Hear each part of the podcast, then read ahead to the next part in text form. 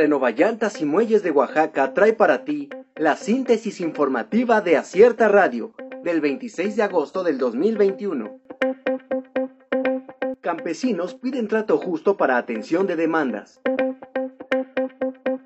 Organizaciones campesinas del estado de Oaxaca manifestaron este día su inconformidad por la forma en que la Secretaría de Desarrollo Agropecuario, Pesca y Acuacultura ha hecho el reparto de los recursos del campo en la entidad. Además, acusaron que su titular Gabriel Cuenavarro tiene tratos preferenciales para atender las peticiones de los productores. Comunidades de Oaxaca reportan severos daños por las lluvias. Las lluvias que se han registrado recientemente en el estado de Oaxaca han dejado severos daños en diversas comunidades, por lo que se encuentran pidiendo auxilio ya que muchas viviendas se encuentran afectadas. Más de mil mujeres agredidas en el lapso de un año en Guajuapan. La titular del Instituto Municipal de la Mujer en Guajuapan de León, Ruth Guerrero Romero, informó que de agosto del 2020 al mismo mes del 2021 se brindó atención a más de mil mujeres que sufrieron violencia. FENER y su negativa al regreso a clases presenciales.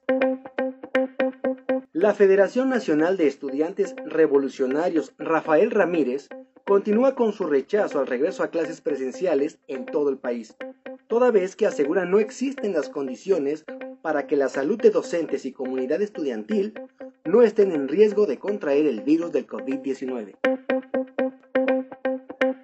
Denuncian nulo trabajo de dirigente del PUB, son expulsados del partido. El Partido Unidad Popular se encuentra dividido en el estado de Oaxaca, toda vez que un grupo de militantes exigen la destitución de su dirigente, Uriel Díaz Caballero.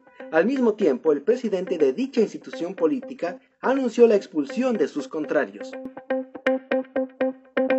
Lotería Nacional rinde homenaje a lengua mixteca. La Lotería Nacional reveló hace unos días el billete para el sorteo que se realizará este viernes 27 de agosto, con el cual se busca homenajear a la lengua mixteca en el marco del proyecto Culturas Vivas, creado en conjunto con la Secretaría de Cultura del Gobierno de México a través del Instituto Nacional de Lenguas Indígenas. Sánchez Cordero deja la CEGOP, la sustituye el gobernador de Tabasco. El presidente Andrés Manuel López Obrador informó este jueves la renuncia de Olga Sánchez Cordero como titular de la Secretaría de Gobernación, toda vez que se incorporará al Senado de la República. En su lugar quedará Adán Augusto López Hernández, quien actualmente funge como gobernador de Tabasco. Renovallantas y Muelles de Oaxaca trajo para ti la síntesis informativa de Acierta Radio. Escúchanos el día de mañana con más información. Síguenos en las redes sociales como Acierta Oaxaca. Visita nuestra página web www.acierta.mx.